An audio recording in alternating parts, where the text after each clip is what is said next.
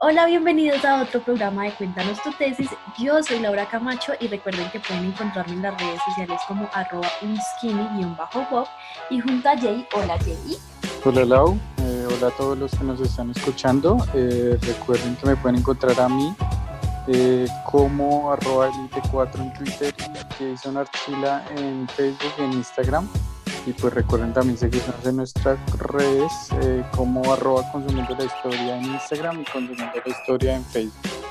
Entonces pues vamos a empezar este capítulo de hoy con Germán Suárez que nos va a contar acerca de su trabajo de grado eh, en el Cauca. Entonces pues demos paso a él. Eh, hola Jason, hola Laura, muchas gracias por invitarme. Yo soy Germán Suárez, soy historiador, egresado de la Universidad del Cauca tengo, digamos, dos líneas de investigación. La primera, que es sobre cómo es la administración de justicia, o mejor dicho, cómo fue la administración de justicia en un lapso del siglo XIX.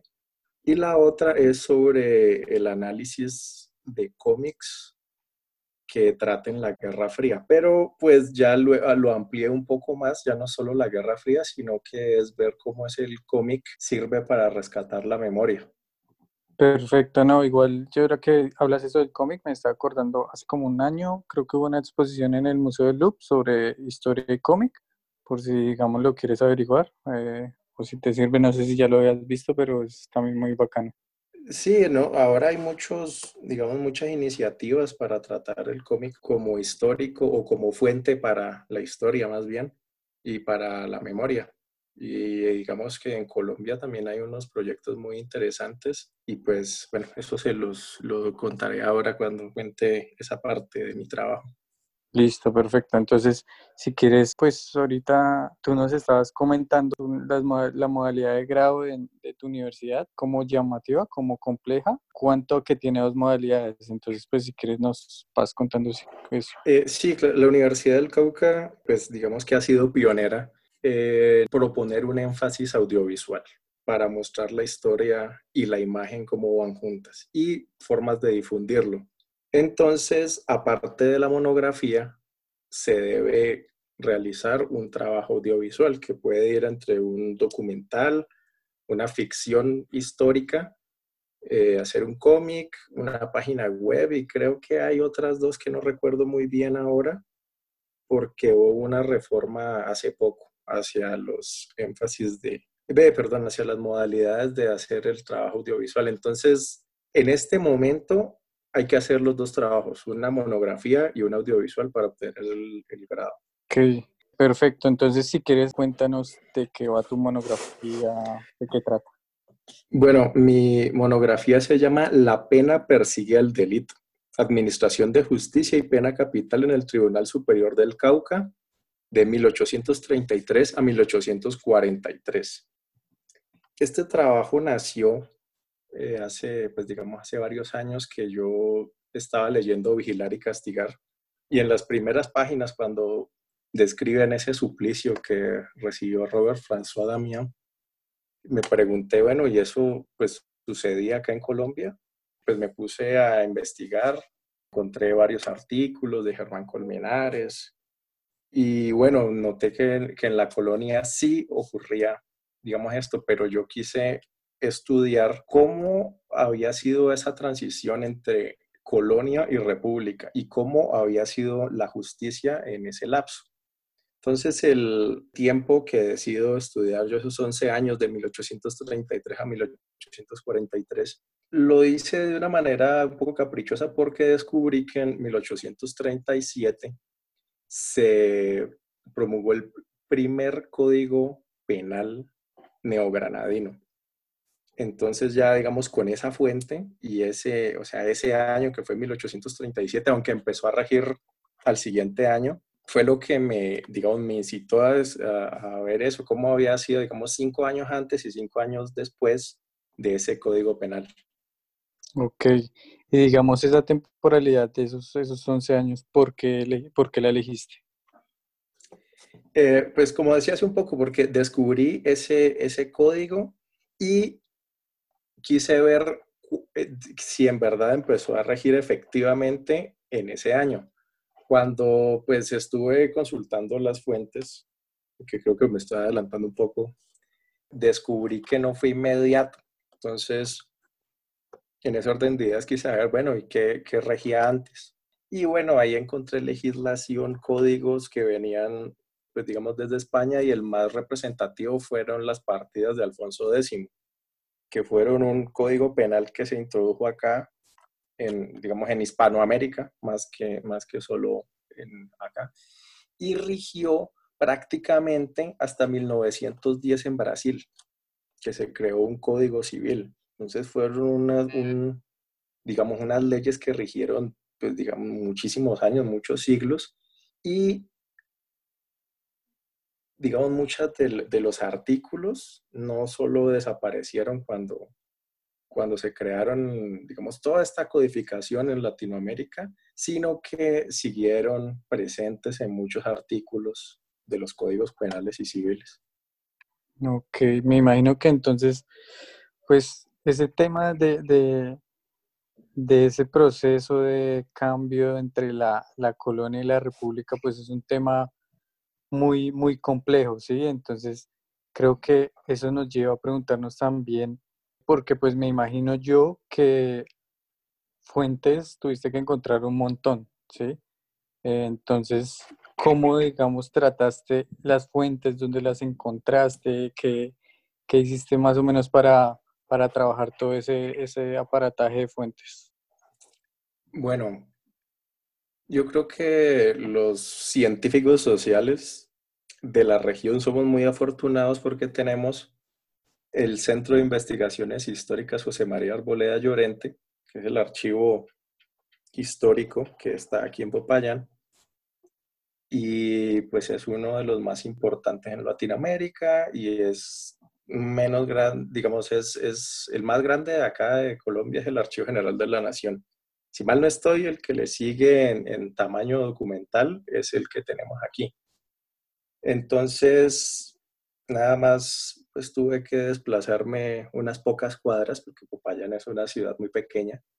Está de la Facultad de Historia, está como a tres cuadras y desde mi casa como a once. Entonces tuve la oportunidad de visitarlo constantemente. Y ahí pues fui a la, a la parte de república criminal y la parte judicial y me puse, digamos, como criterio de búsqueda de pena de muerte, que era lo que yo quería ver. El, el objetivo era de la investigación es cómo se configuraba eh, la pena de muerte en un proceso judicial y qué agravantes o qué atenuantes existían para que se aplicara o no. Entonces, en el hay un catálogo, me puse a ver, bueno, pena de muerte, pena capital, pasado por las armas, todos los, digamos, todos los eufemismos que existían en el momento y pues, digamos, existen ahora también para encontrar casos. Tampoco, y descubrí que no son muchos. Tampoco es que, que mataran gente, 200 personas cada año por un crimen, aunque los los asesinatos, incendios, o sea, eso era una cosa prácticamente diaria, no se, no se practicaba constantemente. Y con respecto a la legislación, hay una que no conoce mucha gente, pero quisiera pues, decirla aquí, y es la codificación nacional de todas las leyes de Colombia. Uno escribe eso en, en un buscador y lo lleva a un, a un catálogo que hay de una universidad en Estados Unidos, creo que es la de California, y ahí está la codificación desde 1821 hasta, creo que es 1902. Entonces uno, pues, es, digamos, es navegar en esa cantidad de información. Y cada año habían decretos, leyes, y digamos, ahí saqué mis fuentes. O sea, tuve la oportunidad de tener eh, muchísimas fuentes a mi disposición y de una manera muy sencilla. Quisiera preguntarte por una fuente así curiosa que quieras compartirnos que encontraste en este trabajo.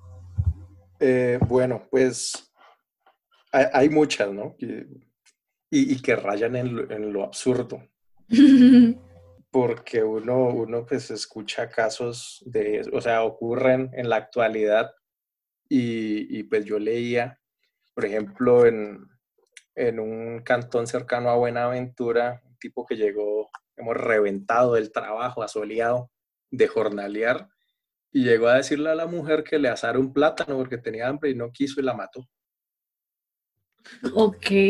Por eso, o sea, de ese, de ese calibre, por celos, eh, porque querían, eh, no sé, tenían un esposo y tenían un amante, entonces para sacar de la ecuación al, al esposo y vivir un amor adulterino sin problemas, sin que la sociedad lo juzgara, pues los mandaban a matar de maneras también muy, muy estrambóticas. Por ejemplo, tratar de engañar de, de un palo, ponerle dos, dos púas envenenadas y golpearlo para decir que lo había mordido una serpiente. Entonces, pues uno se encuentra una, así digamos, en el absurdo, pero, pero que es tan cotidiano y ocurre también en la actualidad que nosotros hemos perdido hasta sensibilidad en esa, en esa cosa. Pero tal vez el, el más digamos, el más representativo que encontré, digamos, por la celeridad en, la, en, en, encontrar a los culpables, por, por, las pruebas, digamos, técnicas que se hicieron para descubrir el arma asesina, es uno que, que fue el que yo decidí plasmar en mi trabajo audiovisual, que es un cómic. Digamos, por toda esta, esta, este gusto y sensibilidad que yo tengo por el medio, pensé que era una buena forma de mostrarlo y se llama, bueno, el cómic se llama Soplo Negro. Eh, para la gente que esté interesada lo puede buscar en línea, está en un Instagram que, pues, que tengo con, pues, con la otra persona que, que trabajamos el cómic que se llama Virote Comics. Ahí está el link de, de descarga. Y entonces en este, en este caso, pues me llamó mucho la atención porque fue como ver un capítulo de, de CSI. Encontraron una persona que murió y los, y las, y digamos, los peritos encontraron el arma homicida, le, le, pasaron un, digamos, un paño por, por el cuchillo y descubrieron que sí tenía rastros de sangre, midieron el tamaño de la hoja en, en las vestiduras de la persona que había muerto y encontraron que, que pues digamos que había una coincidencia y así, o sea, todo eso para descubrir que fue un, un, crimen pasional. Y finalmente llevaron a esta persona, o sea, los juzgaron, encontraron y encontraron muy rápido a los, digamos, al el arma homicida, a la persona que le ejecutó, sus colaboradores, y los jueces nada más tuvieron que impartir justicia. Entonces, ese fue, digamos, el caso más representativo, aunque ahí, o sea, en el trabajo encontré muchos y ahí mismo lo puse en la monografía. Y se escuchan muy interesantes, debiste divertirte hartísimo leyendo todo eso. Sí, realmente era como leer una novela, ¿no? Porque es una constante que uno encuentra todas las fuentes que llevaban, digamos, a los testigos. Entonces tenían que hacer, jurar, eh, echarse la bendición y empezaban a escribir, no, que es que yo vi que ella corrió por la noche a tal hora. Y entonces luego llevan a otro, sí, yo también la vi, pero adicionalmente llevaba algo en la mano oculto. Y así se va armando, digamos, todo un entramado para que los jueces leyeran, eh, junto con el fiscal, decidían qué pena se les podía imponer. Y ahí es lo, lo digamos, lo más representativo, es que aún existiendo el, perdón, existiendo el Código Penal que estaba, digamos, recién salido, se demoró unos buenos años en que utilizaran los artículos de ese código por encima de, digamos, de las leyes antiguas de, que venían desde las partidas, leyes de Toro, de Montalvo, recopilación castellana, bueno, y así. Se recurría más o menos como hasta 1940 a la ley, a la, la, ley antigua que la nueva. Ya para, digamos, del 41 al 43, que es lo que yo estudié, ya encontré que se utilizó más el código nuevo. Ok, yo quisiera preguntarte por quién fue tu tutor y cómo fue tu relación con la academia, si tuviste problemas, si todo fluyó bien. Cuéntanos un poco sobre eso. No, yo fui, pues digamos muy afortunado porque mi tutor se llama Luis Erwin Prado Arellano, es un historiador y conoce muy bien el periodo. Él tiene otro, digamos, otro enfoque de estudio, pero conoce muy bien y es muy práctico. Entonces, la primera vez que me reuní con él, me dijo, bueno, hermano, ¿usted qué quiere hacer? Yo le conté, grosso modo. Me dijo, bueno, estructura de tres capítulos, porque esos son, digamos, los tres objetivos que tiene en el proyecto. Entonces, en el primero, vamos a hablar un poco más de tiempo, o sea, desde 1821 hasta el 50. No sé cómo fue toda la legislación. Ah, bueno, y fue, y él fue el que me dijo, vea, en, el de la codificación de todas las leyes, ahí encuentra todo, busque lo referente a la administración de justicia. Yo ya conocía esa página por él unos años antes, que él me, me dio clase. Y bueno, ahí empecé como un mes solo buscando digamos, todos los días, cuatro horas buscando leyes, todo lo que me sirviera y lo iba sacando como una ficha.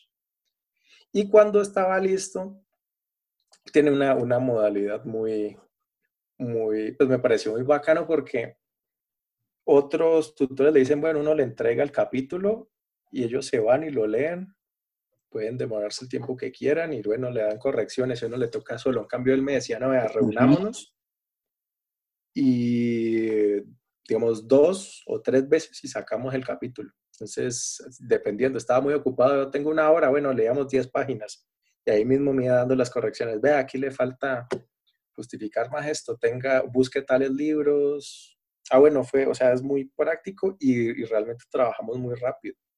Pero en la medida que yo le rindiera, él, él mismo me, me iba atendiendo, me daba fuente o bueno, toda la guía que fuera necesaria y bueno, pues fue, pues digamos, no fue, no fue un proceso traumático como le toca a otra gente, que le he escuchado, pues, que, que no, que el tutor se demora, que está ocupado, que se fue de viaje y los deja meses sin, sin resolverle eso. A mí realmente fue muy, digamos, fue, fue un proceso muy, pues no sencillo, ¿no? Porque requiere mucho trabajo, pero fue muy, muy relajado. Ok, eso por un lado por el trabajo, por el texto, y ahora yo quería preguntarte también por el producto eh, audiovisual que fue el cómic, ¿correcto? Entonces, eh, bueno, ese, es otro, ese es otro cuento, porque, digamos, nosotros en, a lo largo de la carrera tenemos como unas 14, digamos 14 materias referentes al audiovisual. Entonces, eh, digamos, yo cuando decidí estudiar historia acá, yo no tenía ni idea de eso. O sea, sabía, vi, el currículo, vi las materias, pero no sabía que tocaba hacer un producto. Entonces yo inicialmente dije, no, pues yo hago una página o, o bueno, dependiendo porque todavía no tenía idea de qué iba a trabajar.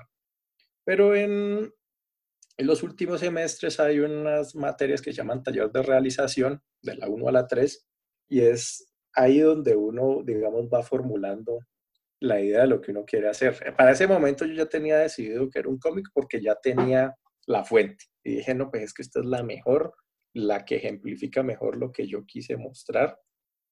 Entonces voy por cómic porque me gusta. Entonces la empecé a plantear ahí y ya habíamos visto unas materias de guion porque eso es, digamos, tal vez lo más importante para cualquier producto audiovisual, tener una idea clara de qué se va a hacer y tenerla escrita en un guion preciso. Y para el caso del cómic, pues, hay que, pues tiene que ser también divertido y fácil de leer, porque si no lo atrapa uno en las primeras tres páginas, pues es un trabajo perdido. Sí, claro. Entonces, pues empecé con la escritura de guion. Eh, digamos, tuve dos profesores, eh, Santiago Barona y Alexander Díaz, y pues los dos me fueron dando, digamos, tips y el resto ya fue autodidaxia. Eh, tengo unos libros de Scott McCloud, que es, digamos, una de las autoridades sobre, del cómic en, en, este momento. Y pues da la definición, cómo hacer, qué son las viñetas, qué son los bocadillos, cartelas, carteles. Y bueno, todo eso para tener una idea de qué iba a hacer. Entonces fui escribiendo el guion por lo menos un año antes de empezar a escribir el trabajo audiovisual. Pero, ve, perdón, la monografía. Pero realmente empezamos a trabajar con, con la ilustradora como un mes antes, pues porque tenía que cumplir primero con, el, con la monografía. Una vez me aprobaron todo, ahí sí que tuve, digamos, el tiempo, decidimos hacerlo, y pues porque ella también eh, tiene su trabajo, entonces fue pues realmente, pues una, una experiencia muy bacana, pues por la presión y todo, pero desgastadora porque era que salía, digamos, a las, creo que salía a las 6 de la tarde de trabajar. Comíamos algo y trabajamos en las noches, no sé, hasta las 10. Y uno, y la semana anterior para, digamos, a entregar, eso sí fue desgastador, 2, 3 de la mañana hasta que terminamos finalmente. Y pues en el, el computador en el que estábamos trabajando tampoco era así, pues, una maravilla y nada más fue que lo exportamos, quedó en PDF listo para trabajar y se dañó el archivo. Yo dije, pues, qué de buenas que me pasó esto aquí y no, y no antes de exportar porque pues realmente quedó muy pesado porque las ilustraciones tocaba escanearlas en, primero en un, en un tamaño más grande y a la hora de reducirlas pues el, la, digamos la imagen quedaba pesada y las, las páginas iban desde una viñeta hasta 10, creo que es la que más tiene. Entonces realmente era un archivo pesado, pero pues fue un, una buena experiencia. Y, y bueno, pues que me, estoy muy orgulloso de ese cómic, lo hemos podido llevar a algunas ferias y pues se ha mostrado, hemos dado charlas y ha quedado, pues ha gustado a alguna gente. No es muy conocido, pero pues espero que la gente lo pueda tomar también como, como un lugar de memoria que también se puede utilizar como una fuente. Sí, claro, y además es, es, es bueno saber que, pues, que también salió un producto que es llamativo y que a su vez sale un poco de lo convencional, ¿sí? Entonces, pues nada, pues muy interesante eso. Esperamos pues que si a alguien le interesa también leerlo, eh, yo en lo personal también lo voy a buscar ahorita que, que, terminemos para leerlo, pero pues también como, auspiciar ese, ese tipo de, de, de lecturas y que tienen también su rigurosidad, no dejan de, de perder eh, algún tipo como de estudio o, de cientificidad, eh, porque pues además está respaldado por un trabajo y pues por, por un historiador perfectamente. Entonces, como que también es importante y, y que si a alguien le interesa también darle como mayor visibilidad, difusión, porque también en los eventos, como, como bien se sabe, en los eventos de historia de estudiantes o historiadores, pues también están los stands para ese tipo de productos, ¿sí? Entonces también es muy bacano que, que nos has contado eso. Em, y pues también quería saber, pues tú nos cuentas que, que es el Tribunal Superior en Cauca, eh, entonces queríamos saber a futuro lo vas a trabajar más global? ¿Qué pretendes hacer con el trabajo? Eh, ¿Vas a hacer algún libro? Básicamente, ¿qué tienes pensado con, con tu tema? Bueno, este... Te, quería comentar una cosa antes y ya te respondo esto. Con lo que comentabas, lo del cómic, es que siempre se, ha, se ha, digamos, tenido el, el imaginario de que eso es solo para niños y que no es riguroso, pero hay muchos cómics que muestran eventos históricos, no necesariamente hechos por historiadores, pero, pero hay incluso uno a nivel mundial que se llama Mouse que tiene un premio Pulitzer, que es el único que lo ha tenido. Y a nivel, digamos, colombiano hay, eh, digamos, Cohete Comics y hay un colectivo que se llama Leche, que es Laboratorio de Estudios Culturales, Históricos y Espaciales que trabajan, pues yo conozco a la persona que trabaja en Cali, también han hecho unos, eh, o han publicado unos cómics sobre, sobre una explosión que hubo eh, en Cali en el 1957 y que dio, eh, digamos, a, pues es la creación del barrio Agua Blanca, ¿no? Entonces, pues que es un, un, un medio que permite contar la historia a un público mayor y no necesariamente docto, como estamos acostumbrados nosotros.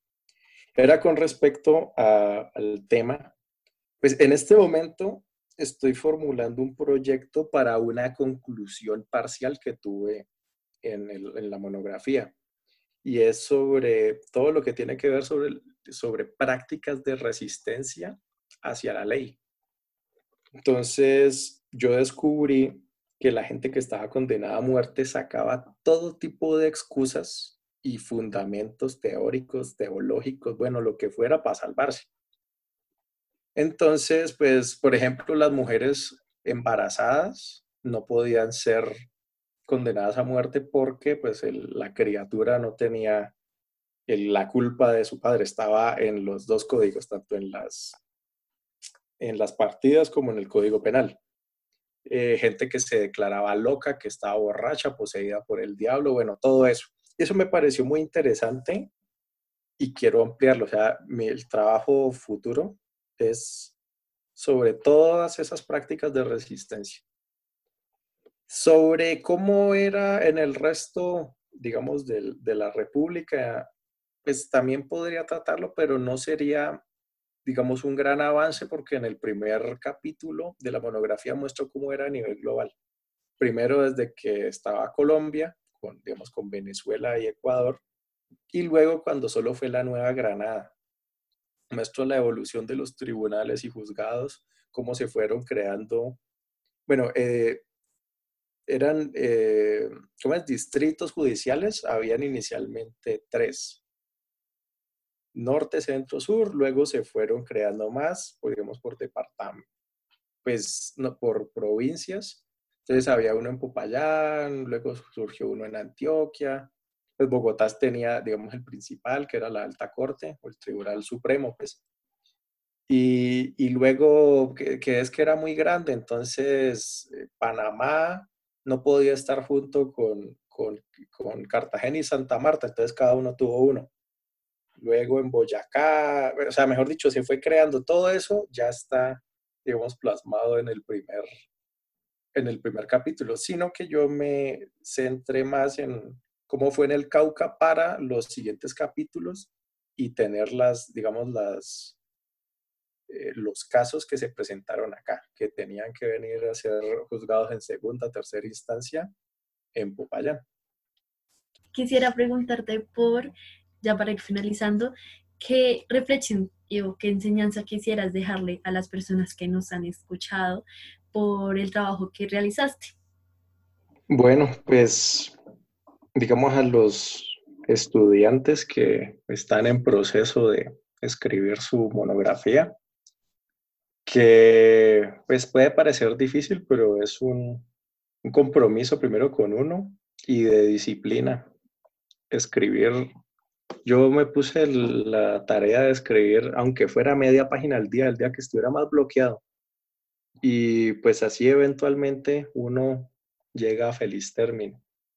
Y digamos con respecto al trabajo, que mm, digamos que la ley siempre tiene, digamos, un, un, trayecto, ¿no? Puede que estemos muy en el siglo XXI, pero siempre tuvo unas bases jurídicas basadas en leyes y en, y en ideologías que pareciera que se han perdido, pero hay muchas que permanecen intactas. No necesariamente en Colombia, pero sí en otras partes uno encuentra eso. Por ejemplo, hay en ciertas partes de Brasil que dicen que, que la Biblia está por encima de la Constitución. Y pues uno se pone a verlos cómo fueron el, desarrollo de los códigos penales y civiles y pues tiene una gran carga católica. Entonces, pues que siempre hay, digamos, como hay avances y continuidades, siempre hay retrocesos que están, en, están presentes en la legislación latinoamericana.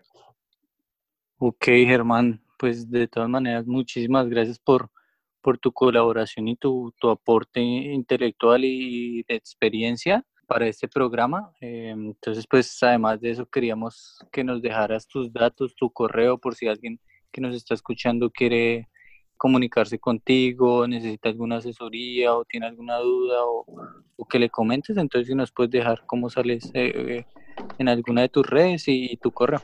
Y si nuevamente puedes indicarnos dónde buscamos el, el cómic. Ah, claro. sí, el, en Instagram o en Facebook está Virote Comics con V. Y eh, ahí está el enlace para la descarga. Para contactarme a mí, yo creo que es más fácil por, por el correo, que es gesuárez86 arroba gmail.com.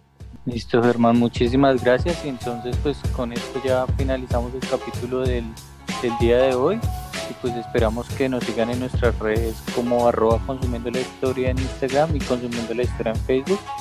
Entonces muchísimas gracias y nos escuchamos la próxima semana.